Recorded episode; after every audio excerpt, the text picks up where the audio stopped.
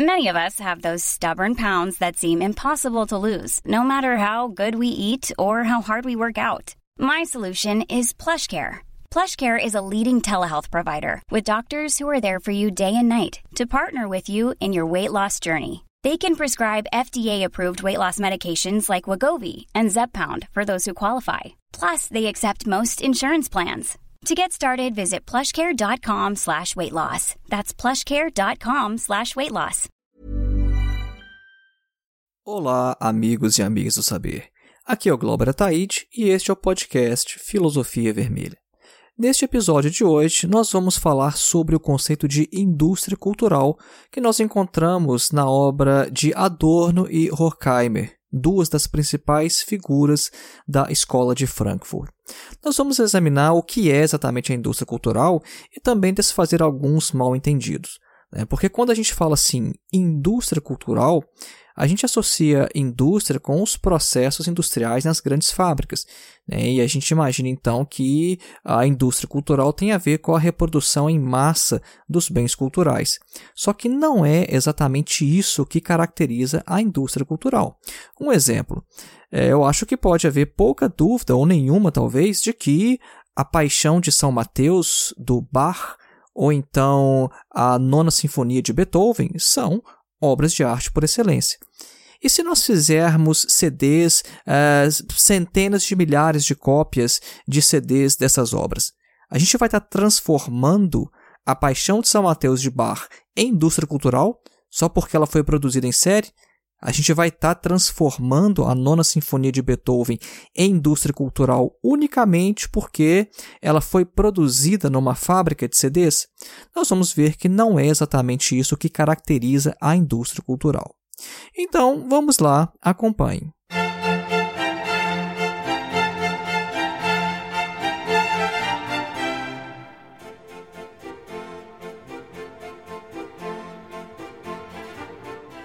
Mas antes da gente iniciar, um breve recado.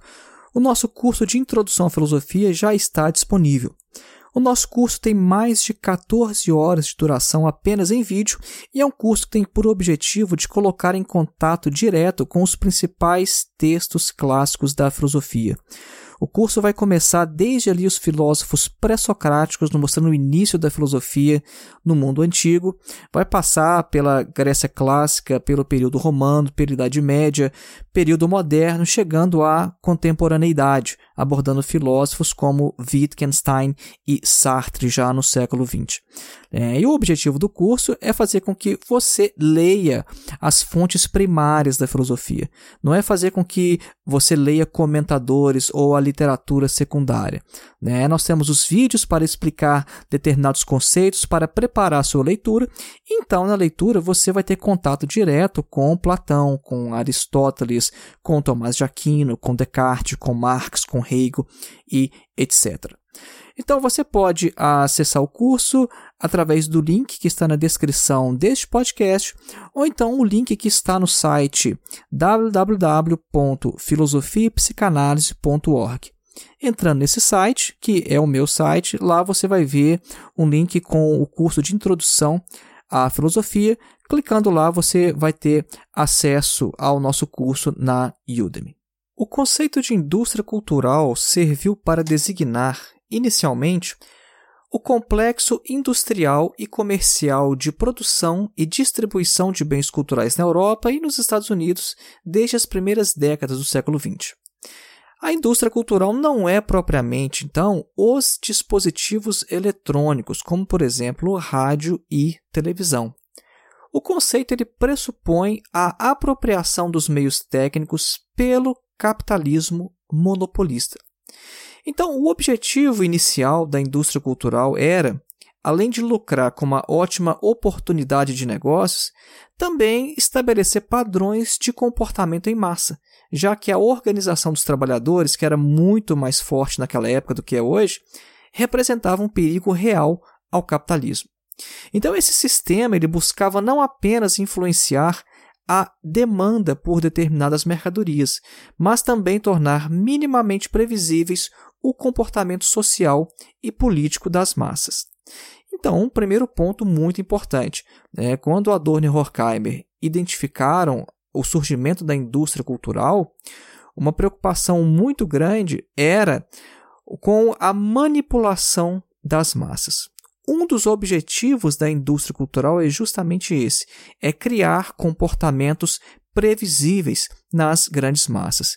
E isso ainda mais numa época em que o movimento dos trabalhadores era tão forte e havia de fato uma União Soviética, havia revoluções socialistas né, é, ameaçando eclodir em diversos pontos da Europa.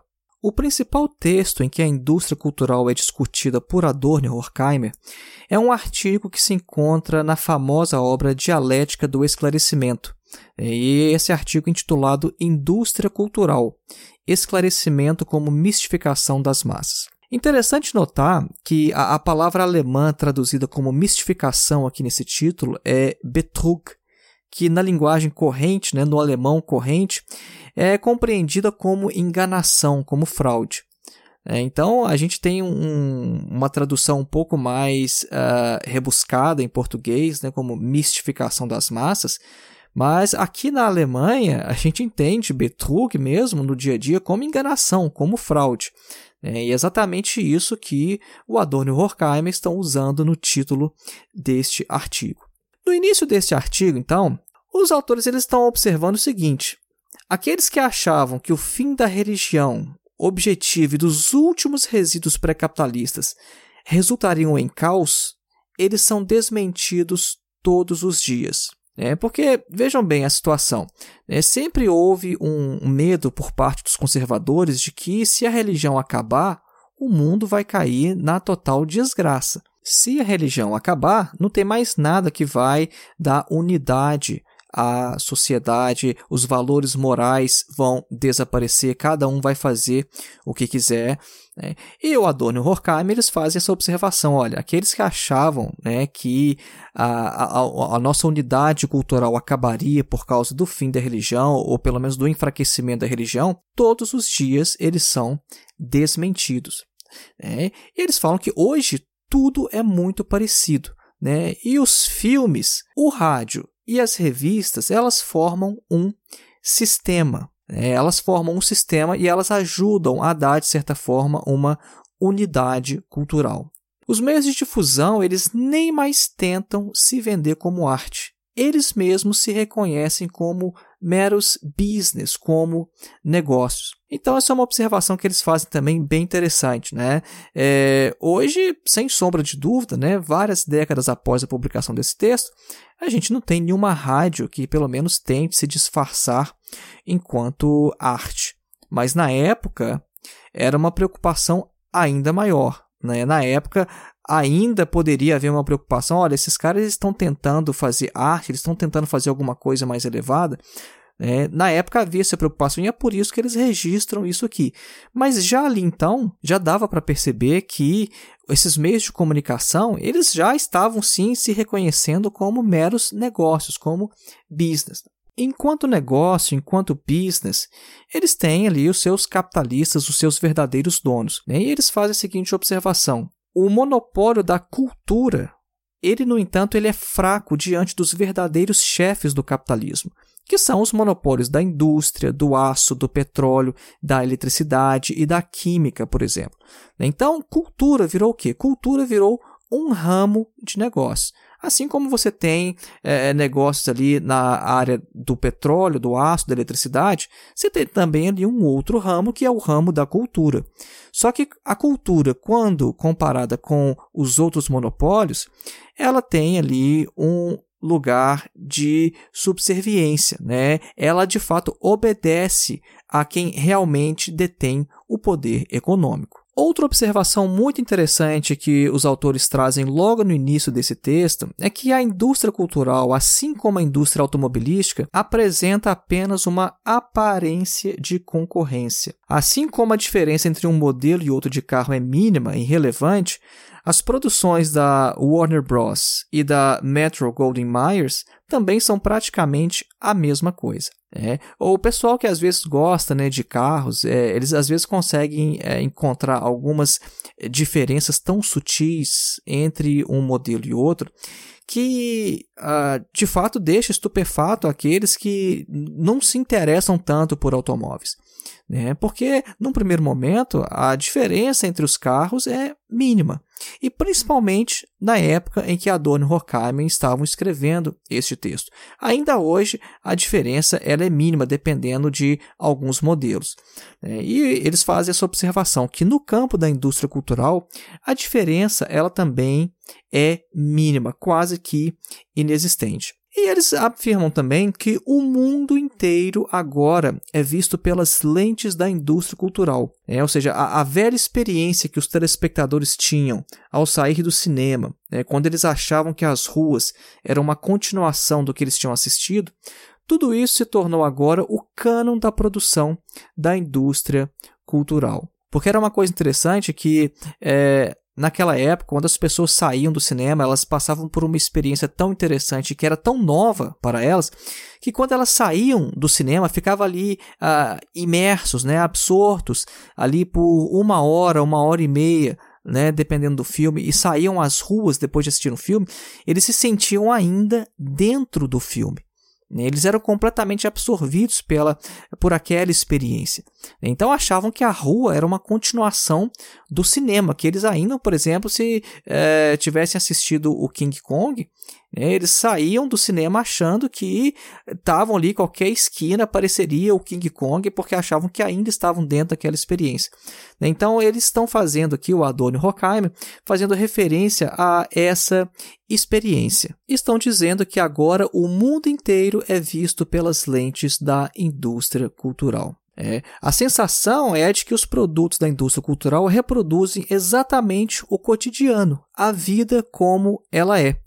E é uma tendência que se acentuou até os extremos né, de chegar a produções como Big Brother, por exemplo. Né, Big Brother é um programa que não oferece nada mais do que a reprodução da vida cotidiana. Né? Pessoas presas em uma casa fazendo exatamente as mesmas coisas que nós fazemos nas nossas. E já que nós tocamos nesse assunto, esse tipo de programa ainda apresenta uma outra característica da indústria cultural que é a heroização do medíocre. Né? Basta ter uma boa participação no programa e uma boa aparência também para se tornar uma subcelebridade por algum tempo, emprestando sua imagem para a publicidade capitalista. E o Adorno e o Horkheimer afirmam que a afirmação de Sócrates de que o belo é útil, ironicamente, se cumpriu. Então, o que nós falamos até agora foram as considerações iniciais que Adorno e Horkheimer fazem em seu texto sobre a indústria cultural. Agora nós vamos de fato entrar no que é a indústria cultural, quais são as suas principais características. Algumas das principais características da indústria cultural, né, não são todas, mas são algumas que nós selecionamos para falar aqui neste episódio, são a expropriação do esquematismo, a classificação de cada indivíduo em um estilo e o fetichismo dos bens culturais. Tá? Então, nós vamos falar brevemente sobre essas três características. Quanto ao primeiro item, né, a expropriação do esquematismo. Isso significa que a indústria cultural rouba dos indivíduos o esquematismo kantiano. É, então, Adorno e Horkheimer estão fazendo referência aqui à filosofia de Immanuel Kant com uma relação também à sua estética, principalmente. Né? E o que quer dizer isso, então? Que a indústria cultural ela rouba o esquematismo dos indivíduos.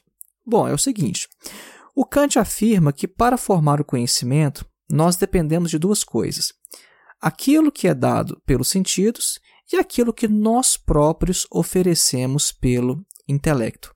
Para que haja uma interação entre esses dois mundos tão distintos, né, ou seja, aquilo que é dado pelos sentidos e aquilo que nós oferecemos pelo intelecto, é necessário que haja uma terceira coisa que seja homogênea de um lado com a categoria e por outro com aquilo que aparece. Essa é uma, uma característica é, marcante da filosofia de Kant. Né? Nós formamos o conhecimento não só recebendo informações que vêm do mundo,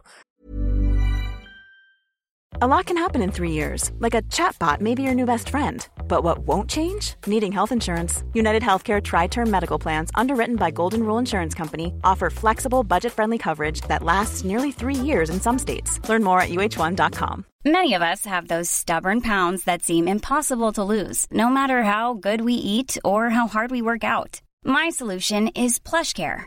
PlushCare is a leading telehealth provider with doctors who are there for you day and night to partner with you in your weight loss journey. They can prescribe FDA-approved weight loss medications like Wagovi and Zepbound for those who qualify. Plus, they accept most insurance plans. To get started, visit plushcare.com slash weight loss. That's plushcare.com slash weight loss. Né? Ou seja, como se o conhecimento fosse uma coisa passiva, né? Ou seja, por exemplo, eu estou vendo aqui é, na minha frente uma janela é, e é, uma epistemologia ingênua, antiga, vai achar que é, eu estou recebendo informações do mundo externo e é isso. Né? A informação está vindo prontinha, eu estou como receptor passivo. Kant não. Kant vai falar: olha, nós precisamos do que vem pela experiência, do que vem do mundo, né, do que nós recebemos através do sentido, mas nós também contribuímos para formar o conhecimento. O indivíduo, através do intelecto, ele forma o conhecimento a partir daquele material bruto que vem do mundo externo. Né? Então é basicamente essa a referência que o Adorno e o Horkheimer estão fazendo. Só que como essas coisas elas são é, heterogêneas, né? o, o Kant fala, olha, tem que ter alguma coisa aí no meio para fazer o um meio de campo, né? entre o que vem do intelecto e o que vem é, dos sentidos. Né? E ele fala que essa representação mediadora ela tem que ser pura, vazia de todo o conteúdo empírico e, ao mesmo tempo, ela deve ser também intelectual, também perceptiva. Né? E tal representação é o que ele vai chamar de esquema transcendental. Essa concepção kantiana de esquematismo requer a atividade de uma forte subjetividade. Né? O que está pressuposto ali na obra de Kant é o sujeito do iluminismo, ou seja, o sujeito ele é capaz de fazer uma interpretação própria em relação às suas posições morais e também das percepções intelectuais mediadas que lhe dão suporte. A indústria cultural, então, ela expropria o esquematismo de forma que o elemento pessoal necessário para se ter uma posição própria, ele é substituído por uma atividade sugerida, praticamente imposta pelas agências da indústria cultural, uma espécie de chave para decodificar as suas mensagens. Né? Ou seja, dizendo de outra forma, a indústria cultural ela fornece não apenas a obra, mas também a sua interpretação. Né? E o Adorno e Horkheimer né, de forma irônica que o esquematismo é o primeiro serviço que ela entrega ao cliente. É, isso é uma coisa muito importante. Né? A indústria cultural, quando ela produz um filme, por exemplo, ela não quer que o indivíduo fique pensando sobre o significado daquele filme. Ela entrega o filme e também o significado do filme. Ela entrega uma música com uma determinada letra e também o significado daquela música. Essa atividade de interpretação, de construção do indivíduo é roubada pela indústria cultural. É uma coisa bem diferente do que acontece, por exemplo, no cinema artístico. É, vamos pegar, por exemplo, é, aquele filme O Anjo Exterminador, do Luiz Buñuel. Eu adoro Luiz Buñuel, a fase surrealista dele, principalmente. Neste filme, o Buñuel ele retrata um, um grupo de burgueses que está numa, numa festa, né, na casa de um deles, e a festa acaba e, por alguma razão, ninguém consegue sair da sala onde eles estão e deixar a festa. E eles continuam ali e vão ficando, e os dias vão passando e ninguém consegue sair da sala. E por quê? Tem alguma coisa prendendo eles na sala? Não não tem nada que prende eles na sala, eles simplesmente não conseguem sair. Né? É um filme surrealista, né? isso faz parte da questão surrealista. E isso nunca é explicado no filme e também nunca foi explicado depois. Né? As pessoas perguntavam várias vezes, né? perguntaram ao Buñuel por que, que aquele grupo de burgueses não consegue sair da sala depois da festa? Por que, que eles passam o filme inteiro presos ali? Não tem explicação para a coisa. Então é, é uma experiência estética completamente diferente do que quando a gente assiste um filme da indústria cultural onde a interpretação está ali como se dizem, mastigadinha ali só para a gente engolir. Né? Então, isso é característico da indústria cultural. Da obra, dá também a interpretação. É, é o que é bem diferente do que acontece no cinema artístico. Quanto ao segundo item, né, ou seja, o consumo de um estilo, né, nós falamos que o segundo item seria a classificação de cada indivíduo em estilo. Né? Isso significa que a indústria cultural tem um nicho específico para cada um, para que ninguém fique de fora. É, então, o Adorno e o Horkheimer vão afirmar que a diferença entre filmes de tipo A e B não vai diferenciar tanto as obras em si, mas sim os seus consumidores. Então, se você gosta, por exemplo, de comédia romântica, então há filmes, há livros para você. Da mesma forma, se você gosta de ação, de aventura, de drama ou de terror, sempre há algo para cada um. Há um nicho, inclusive, para quem é cult. É, às vezes o pessoal acha que, não, eu vou assistir filmes cult, porque aí eu estou saindo da indústria cultural. Né? Não, o cult ele também é um nicho da indústria cultural. Né? Um exemplo, o indivíduo ele chega numa loja, aí ele vê um filme chamado O Anjo Exterminador, né, de um diretor desconhecido chamado Luiz Buñuel. É, a gente acabou de mencionar, dar um exemplo com esse filme, né? Então, o indivíduo chega lá na loja, ele não conhece né? O Luiz Buñuel não sabe que é Anjo Exterminador, então ele passa direto. Né? É, ele vê o filme, vê a capa, fala assim: ah, filme antigo, em preto e branco, não parece muito interessante, não. Só que aí ele olha para cima e vê que tem uma plaquinha ali e que esse filme está na seção de filmes cult. Ah, aí ele muda a percepção. Você, opa, então o Luiz Buñuel, o Anjo Exterminador, isso aqui está na seção de filmes cult. Né? Então, esse label, esse rótulo, muda a percepção que ele tem sobre a obra. Né? E aí ele pensa que o filme pode ser do seu gosto porque ele se considera cult. Né? Então, esse exemplo aqui, né, essa historinha fictícia que eu contei, né, do indivíduo chegando e vendo o filme e só depois percebendo que o filme é cult, isso mostra mais ou menos como é que até este rótulo de cult ele se enquadra na indústria cultural. Então não é só ali comédia romântica e ação, é, thrillers que são indústria cultural. Né? Até o cult é um nicho da indústria cultural. Essa é uma forma de apropriação típica da indústria cultural. E o terceiro item, que diz respeito ao fetichismo dos bens culturais, isso significa que é mais importante ao indivíduo comprar a mercadoria ou então ser visto indo ao teatro ou ao cinema para parecer bem informado do que propriamente passar por uma experiência estética. É por isso que várias pessoas hoje preferem comprar discos ou filmes do que os assistir gratuitamente em alguma plataforma. Né? Tem gente que acha que está se apropriando da obra se comprá-la. Né? E essa ideia de simplesmente desfrutar de uma obra dessa de graça, sem pagar nada, às vezes faz com que a obra pareça menos interessante. Então, o, fetichismo né, da, do, dos bens culturais, né, o fetichismo é, do consumo dos bens culturais, ele tem também essa característica. Né? Às vezes é mais importante você comprar do que você de fato desfrutar daquilo. Então, encaminhando aqui para o final desse episódio, vamos dar então uma definição do que é a indústria cultural, porque no início, né, vou lembrar vocês, a gente falou sobre essa questão do Beethoven, do Bach, né, se a gente produzir é, os discos de Bach e Beethoven em série, isso seria indústria cultural. Então, agora nós vamos dar uma definição para a gente ver exatamente então o que é e o que não é indústria cultural.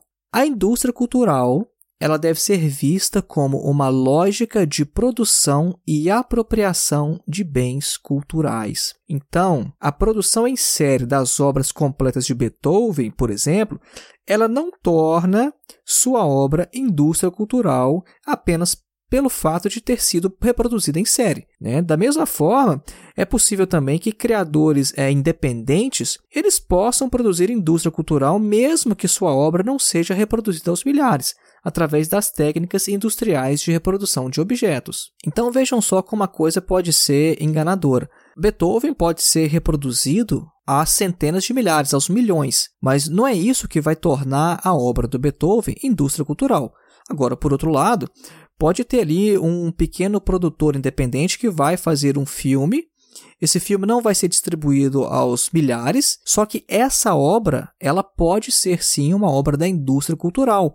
Por quê? Porque o que caracteriza a indústria cultural não é o fato da coisa ser vendida em série, ser produzida e vendida em série. Ou seja, é uma lógica de produção e apropriação dos bens culturais. Lógica de produção, a gente já viu né, que uh, o, o, roubo do esquematismo, por exemplo, é uma característica da indústria cultural. Às vezes, um pequeno produtor independente ele vai fazer um filme que já vai fornecer a interpretação e, muito provavelmente, a gente não pode dizer que é só por isso, mas muito provavelmente, pegando o conjunto da obra, você vai ver que é uma indústria cultural, um produto da indústria cultural, né? Porque a, a coisa diz respeito à lógica de produção e também de apropriação. E por que apropriação?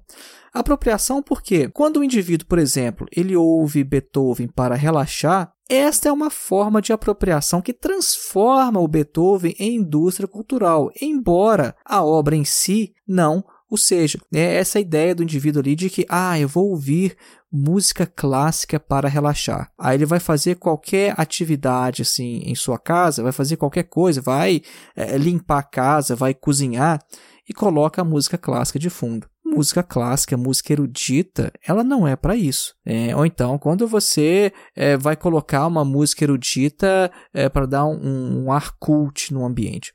Não, isso também é uma forma de apropriação dessas obras de arte, e é, essa forma de apropriação é característica da indústria cultural. A obra em si não é, mas essa forma de apropriação. E é por isso então que nós demos essa definição de que a indústria cultural é uma lógica de produção e apropriação de bens culturais. Bom, foi esse aí o nosso episódio de hoje. Se você ainda não conhece os outros episódios de nosso podcast, recomendo então que você escute, que você também compartilhe eh, esse podcast com os seus amigos nas redes sociais e também visite o nosso canal no YouTube. Né? No YouTube tem vários vídeos de vários temas, inclusive sobre a indústria cultural, tem um vídeo sobre isso lá também, embora aqui a gente tenha tido um pouco mais de tempo né, para conversar sobre o assunto, mas a apresentação que a gente faz aqui neste podcast e no canal no YouTube são diferentes. E lembrando também do nosso curso na Udemy. Né? Nosso curso de filosofia está lá. Se você ainda não é inscrito, faça hoje a sua inscrição. Um grande abraço e até o próximo episódio.